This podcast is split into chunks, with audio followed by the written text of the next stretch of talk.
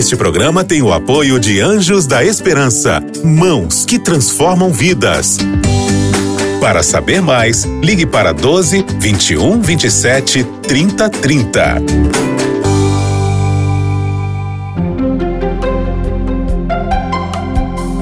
Lições da Bíblia. Olá, amigos da Novo Tempo. Está começando o programa Lições da Bíblia. Você é muito bem-vindo mais uma vez a esta roda de conversa aqui no programa, que sempre procura tirar de um tema bíblico, um ponto bíblico, lições importantes para a nossa vida, a fim de que a gente possa ter uma vida feliz ao lado de Cristo, buscando fazer a vontade do Senhor. Nesta temporada, nós estamos apenas na terceira semana desta nova temporada, início de 2021. Estamos na terceira semana estudando o livro de Isaías. O livro de Isaías tem sido uma inspiração já estudamos sobre crise de identidade, eh, foi a primeira semana. Semana passada estudamos crise de liderança e a gente viu como que a história do povo de Deus tem sido cíclica, de altos e baixos, em alguns momentos mais momentos baixos do que altos, em outros se mantém. E nesta semana nós temos dois pastores que nos visitam e vamos discutir um ponto bastante importante que é quando o nosso mundo desmorona à luz da mensagem de Isaías. Os dois pastores que estão conosco hoje são os pastores Luciano Geraldo. O pastor Luciano Geraldo trabalha no projeto evangelístico da Igreja Adventista, conhecido como Nova Semente em São Paulo. Muito bem-vindo, Luciano. Prazer estar aqui novamente, pastor. Fico feliz pelo convite e de poder conversar um pouquinho sobre a Bíblia. Juntamente com o pastor Luciano, nós temos a alegria de receber o pastor Lucas Iglesias, que é professor dos, do, da Faculdade de Teologia aqui do NASP, Centro Universitário Adventista, aqui em Engenheiro Coelho. Muito bem-vindo, viu? Obrigado. Uma alegria recebê-lo, a gente poder conversar sobre a Bíblia. Obrigado. É importante isso aí. Gente, vamos fazer uma oração para a gente começar. Convido você que está nos acompanhando para orarem com a gente. Pastor Luciano, por favor, ore para nós. Oremos. Querido Deus, nosso Pai, nosso Rei, nosso Senhor, obrigado porque o Senhor nos deu a tua palavra, para que ela fosse lâmpada para os nossos pés e luz para o nosso caminho. Amém. Agora queremos conversar sobre ela. Que o Senhor, por favor, esteja conosco, enviando o teu Santo Espírito, para que nós possamos entendê-la e também praticá-la. É isso que nós pedimos. Esteja conosco, em nome de Jesus. Amém. Amém. Muito bem, Pastor Lucas, para a gente começar aqui, né, a sua impressão aqui sobre esse início de estudo sobre o livro de Isaías, e nessa semana a gente estudou um tema bastante importante, né, Isaías capítulo 7. Mas quando você estuda o capítulo 7, assim, o que, que vem à sua mente, é, primeiramente, à luz de todo o contexto de Isaías? Bem, é, essa sessão, na minha visão do capítulo 7 de Isaías, ela é bem interessante, porque antes de mais nada, o livro de Isaías é um livro bem singular, porque ele, diferente de livros como, por exemplo, de Jeremias, né, ele tem pouca sessão em prosa ele é muito mais poético do que narrativo, do que é, tem muita mais poesia do que prosa. Hum. E as poucas sessões em narrativa, em prosa, elas dialogam bastante. Né? Uma delas é a que vai aqui do 7 ao 9 aproximadamente. Daí vão ter várias discussões até onde Sim. ele vai. Uhum. A outra vai estar lá no fim do livro de Isaías, do 36 ao 39 aproximadamente, e tem histórias paralelas, né? Isaías se encontrando com um rei, dialogando com ele, etc. Né? Em relação a essa história especificamente, que é uma das pequenas narrativas que tem o livro, né? É interessante, eu acho, antes de mais nada, a gente é, entender que dentro do que seria uma organização de estrutura do livro, né? Ele parece começar uma sessão nova que acaba no capítulo 6, depois da visão inaugural, ou a visão do chamado, que é curiosamente no capítulo 6, né? A visão do hum. chamado dele. Mas, além disso, um outro detalhe importante aqui para esse capítulo é a gente entender o que está acontecendo em volta, né? Assim, o contexto histórico e tal, quais são as discussões é, relacionadas às questões políticas e etc. de Israel, que a gente pode ter, a lição até coloca isso, né? Essa sugestão da gente consultar tanto Crônicas, 2 Crônicas 28 e 1 Reis 16, né? São os textos aí onde a gente pode se basear nessas questões históricas. O rei, né? é o rei Acás, ele substitui o rei Jotão, né? Isso lembra, o reino está dividido, No sul a gente tem o rei Acas, que é um rei novo. Lá em Reis a gente vê que ele tem 20 e poucos anos de idade, então é um rei novo. Só que ele herda de Jotão uma situação política bem complexa, porque lá no norte a gente tem uma sucessão assim, frenética de reis, né? Vários reis vão mudando, mudando, mudando, mudando. É até engraçado quando a gente lê a história lá dos reis, começa lá com basicamente Jeroboão II, daí Zacarias, daí Salum, Menahem e assim por diante, né? Chegando nos últimos que são é, Pecaías e Peca, né? E tem ali dos quatro últimos, basicamente, né, quase todos eles reinam menos de um ano porque alguém conspira e daí mata esse, esse rei do momento, e daí ele vem e toma o poder, e vem outro e mata tal. E o último, que é o rei Peca, que é o contexto que a gente está lendo, ele é um rei que tinha alguma filosofia política de assim, vamos acabar com o jugo da Assíria. Porque ao mesmo tempo que no sul a gente tem a casa e Peca no norte, a Assíria, com o Tiglat-Pileser III, né, que é o nome lá do rei, ela está conquistando tudo, né? uhum. né? pressionando, vindo de todos os lados. No exército, né, fortíssimo, guerra, né? fortíssimo. Então essa é a situação, né? Então imagina a Cas, né? A Cas está num contexto onde do norte a gente tem um rei com uma pressão gigantesca, querendo se desvincular da Síria, a Síria pressionando, porque eles já pagam tributos para a Síria, né? Eles já pagam tributos para esse rei.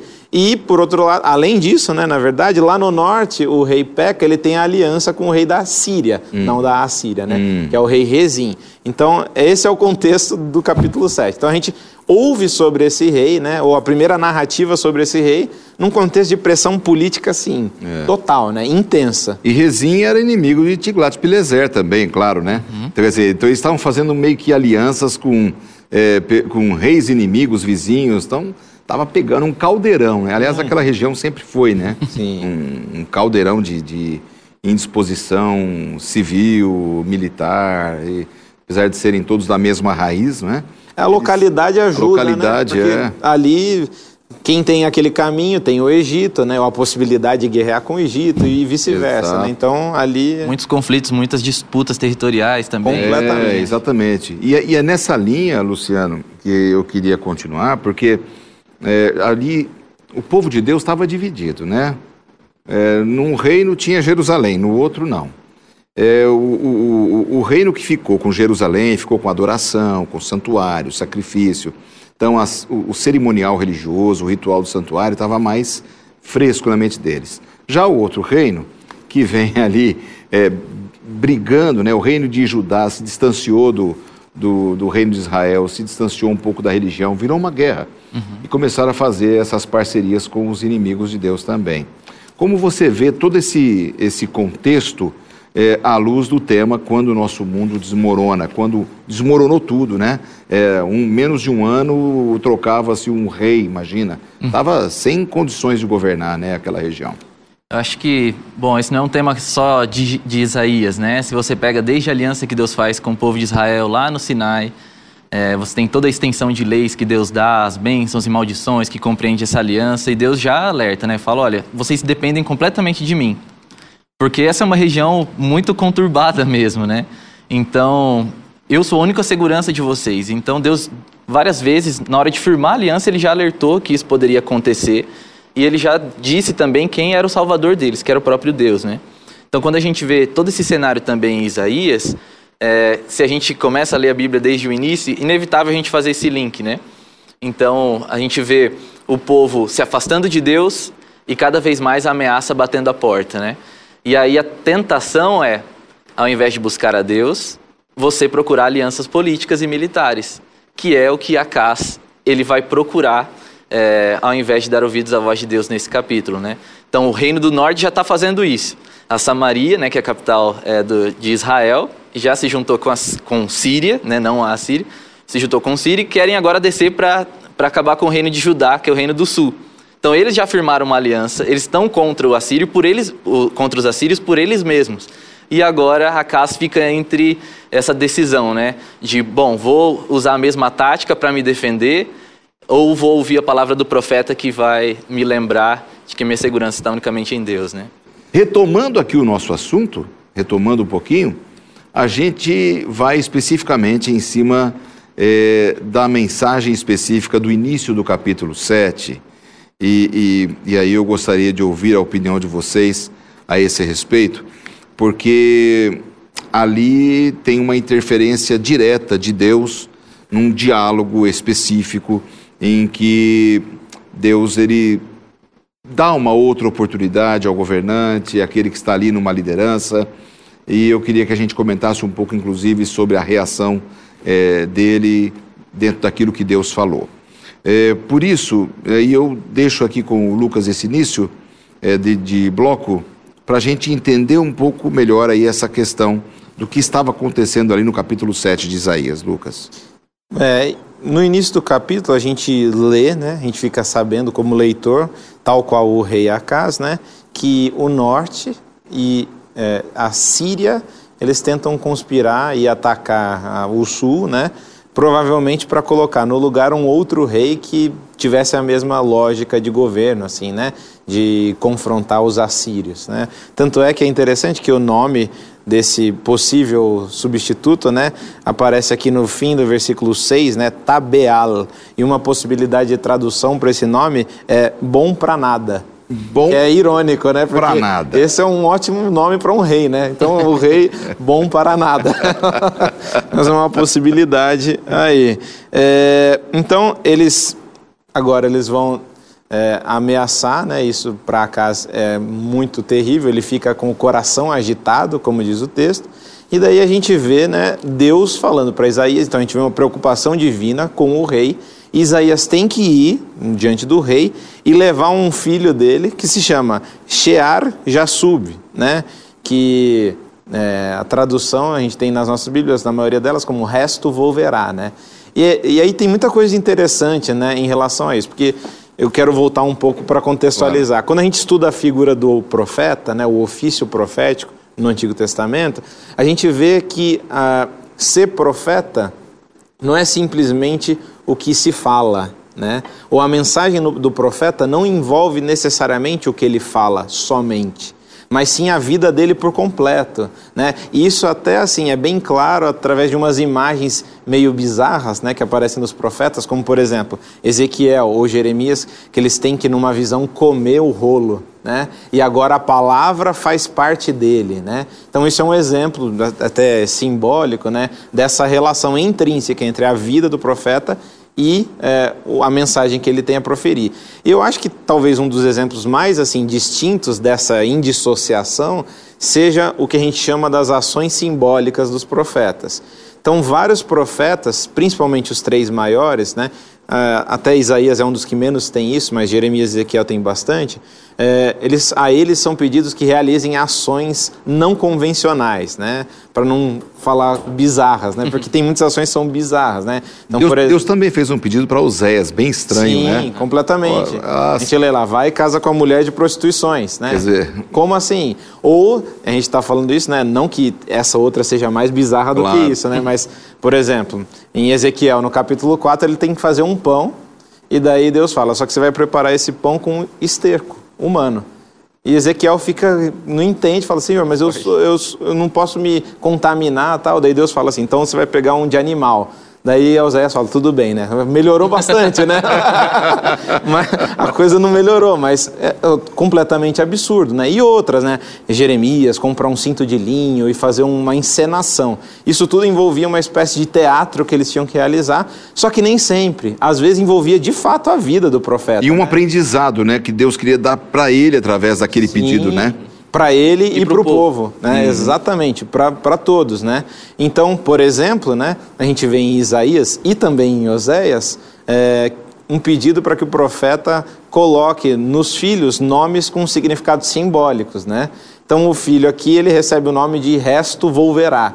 E o que, que, quer dizer isso? Né? Até porque essa palavra resto, né, que é inclusive a palavra para remanescente em Isaías, que é um tema recorrente no livro, ela, essa, a interpretação desse nome pode ter um significado positivo ou negativo, né? De esperança ou de não esperança, né? Desesperança. Por quê? Pode ser assim, só um resto vai voltar, ou pelo menos um resto volta. Uhum. Só que além... Haverá um remanescente. É, só que a gente interpreta isso normalmente já associando ao exílio, né? Uhum. Sendo que por enquanto ainda não é o tema, né? De Isaías. A outra possibilidade é que Yashuv, né, vem da raiz chuv, que é voltar em hebraico. Só que chuv também é se arrepender. Então a gente teria uma possibilidade, assim, de um restante de arrependimento ainda existe, né? Em quem?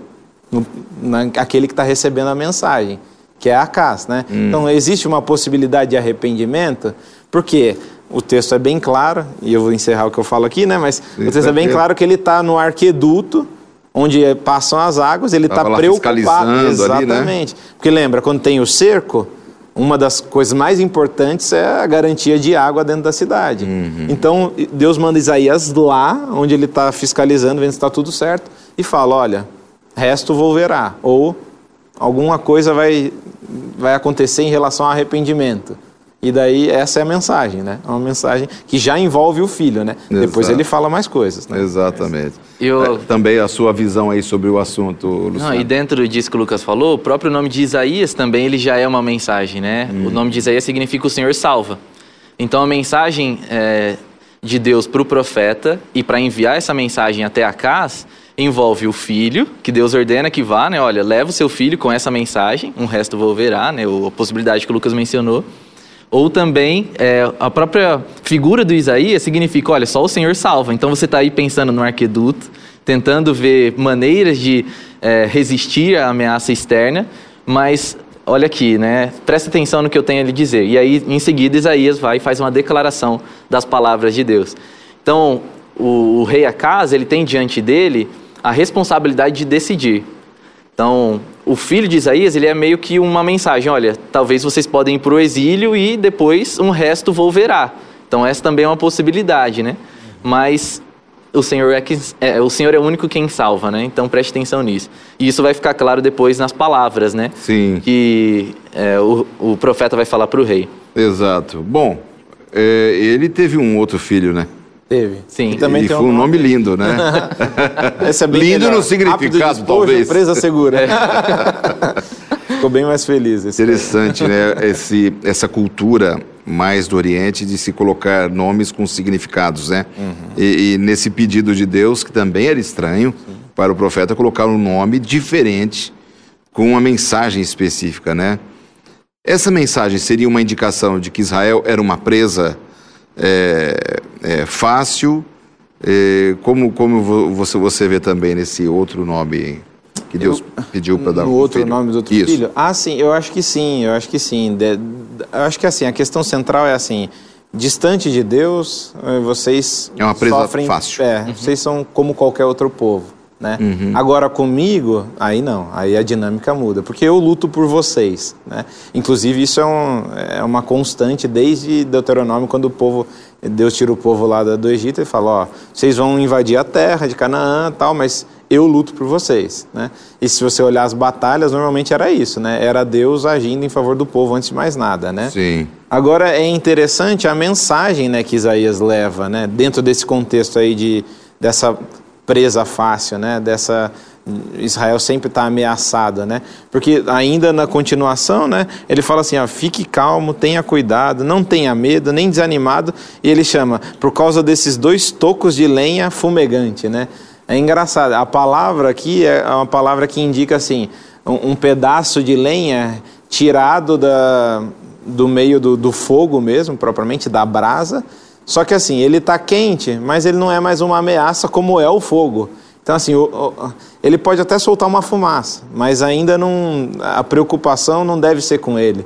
Hum. A questão quando você está comigo, não interessa esse toco de lenha fumegante. Ele solta fumaça, mas isso daí vai apagar. Hum. Ele vai perder o seu calor.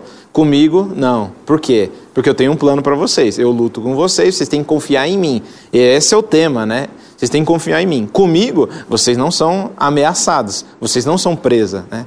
Comigo, não. Comigo, vocês têm a garantia. É interessante, assim, a mensagem direta que vai para o Rei Acás, até no nosso manual de estudos, ali na parte de segunda-feira, bem lá no finalzinho, tem um, uma pequena frase que diz assim: Acás precisava ter certeza para estar seguro, precisava confiar para ser confiável. é, há momentos na vida da gente, claro, em todos os momentos a gente tem que viver com confiança, uhum. tem que viver com a certeza, com a esperança. mas eu creio que eles estavam distantes de Deus aqui.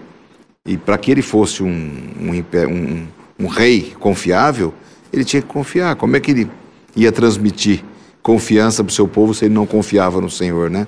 Era uma coisa muito complexa essa na vida deles ali. Mas aqui no capítulo 7, tem aqui, o, o, o pastor Lucas, uma promessa de uma reviravolta.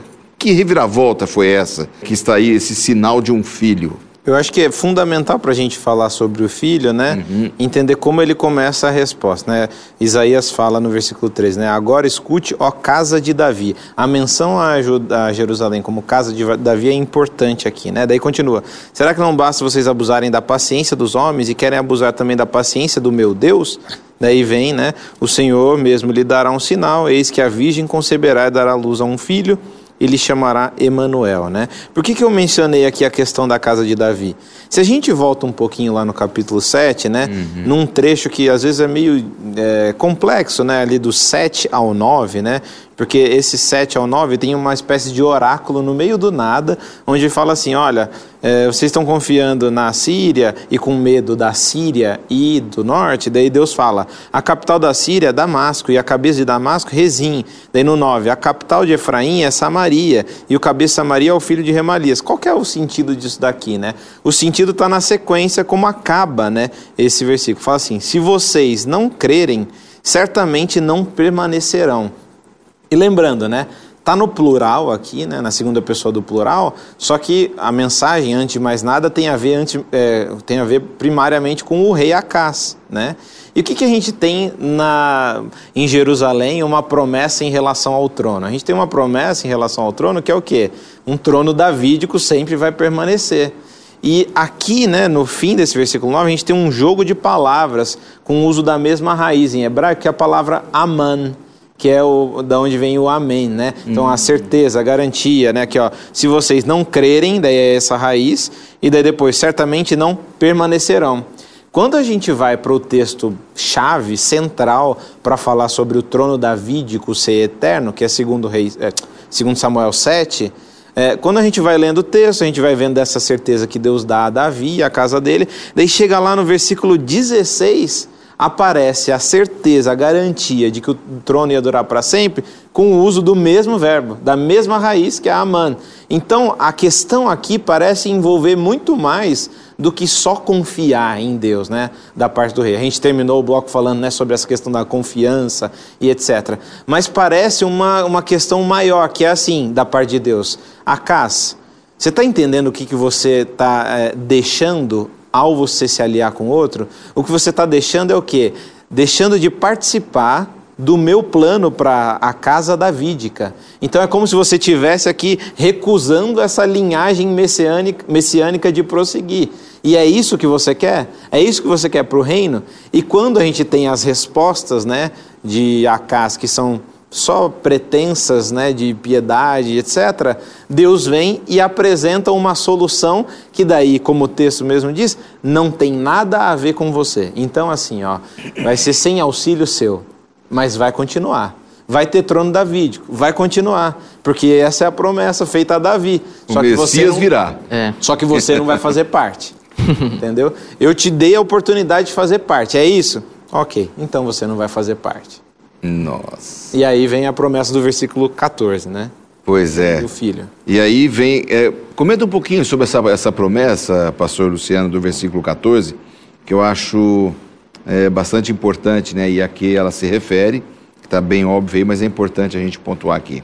Então, esse contexto que o Lucas deu, de que esse sinal, né, de que a virgem conceberia e daria luz a um, um filho com o nome de Emanuel, ele vem como uma resposta à rejeição de Acás de tudo isso não quero fazer parte da linhagem messiânica, não ligo para a casa de Davi, em outras palavras, não ligo para a aliança de Deus, e essa é a minha escolha. A gente falou nos blocos anteriores sobre a, o poder que ele tinha de escolher, né? Se ele ia dar ouvidos ou não, se ia procurar fazer as coisas da sua maneira. Então aqui ele rejeita completamente, vamos dizer assim, é, mas Deus ele faz questão de dar um sinal. Primeiro Deus fala, olha, você pode pedir, mas ainda que ele não pede, Deus dá. Por quê? Porque Deus está comprometido com o que ele prometeu para a casa de Davi. Então, por mais que os homens estejam rejeitando a aliança, Deus ele fala: Não, eu prometi para o meu servo Davi. E eu não vou é, deixar essa promessa degringolar, né? deixar de ser real, se cumprir, porque você escolheu. Bom, a gente não vai ter identificação aqui de quem é o pai, né? E quando esse menino vai nascer, de fato, né? Tem discussão acerca disso, mas Mateus, primeiro evangelho, né? O primeiro livro da nossa Bíblia aqui no Novo Testamento, ele vai fazer a relação. Ele vai misturar duas coisas que a gente tem comentado aqui. No verso 1, a primeira coisa que Mateus vai falar sobre Jesus é que ele é filho de Davi, que tem a ver com a casa de Davi que a gente está falando aqui. E no verso 21 ele vai falar que esse é, menino, ele vai nascer e José, pode ficar tranquilo, Maria não é, quebrou o compromisso de ser sua noiva, é um filho que vai ser gerada, cumprindo uma promessa de Isaías 7,14, de que Deus encarnará, estará conosco de fato. Né? E em Jesus, a gente percebe como isso se cumpre, porque ele vive como nós, né? Ele veste as nossas roupas, se veste com a nossa pele, passa pelo que a gente passa, inclusive pela dor e sofrimento. Hum. Então a identificação de Deus conosco é assim, completa em Cristo, né? Emmanuel. E não em nenhuma outra coisa. É. E, e, se re, e se repete, né, o portanto, né, o lachen lá em hebraico de Acás, né? Portanto, Acás, sem a sua ajuda. Então, para José também é sem a sua ajuda. É, é, é, é obra divino. do Espírito. Exatamente. Isso. O, há uma, uma questão importante nesse Deus conosco aí, que há uma possibilidade também de, de uma tradução como Deus é conosco, né? Sim. né? Como é que você vê essa questão? Eu acho totalmente possível e ela é interessante porque para esse povo que está ouvindo, né, não hum. só o rei, mas para toda a casa de Davi que está ansiosa, né, por saber como vai acontecer as coisas, porque a casa está rejeitando, a ideia de que Deus está sempre presente. Deus é com vocês. Hum. Então é uma profecia que vai se cumprir, mas eles ouvem isso no presente. Deus hum. é conosco, né? Então isso com certeza trouxe esperança para aquele povo é, que talvez estivesse ansioso em que enfim que daria isso, se a promessa que eles esperavam do Messias, vindo pela linhagem de Davi, de fato se concretizaria, né? Exato. Poxa, a maior esperança do Antigo Testamento é essa. Exatamente. Meus amigos, eu queria ficar mais duas horas, mas o, o, a voz da minha consciência aqui já disse 10 segundos. Gente, obrigado. Semana que vem vocês voltam para a gente discutir mais um pouco sobre Isaías. Tenho certeza que você entendeu, quando o mundo desmorona, quem está no comando é Deus mesmo confie nele acima de todas as provações que você e eu estejamos passando em nossa vida. Até a semana que vem, nos vemos aqui na Novo Tempo. Você ouviu Lições da Bíblia. Este programa é um oferecimento da revista Princípios. Entre no nosso site novotempo.com/rádio e peça sua revista totalmente grátis.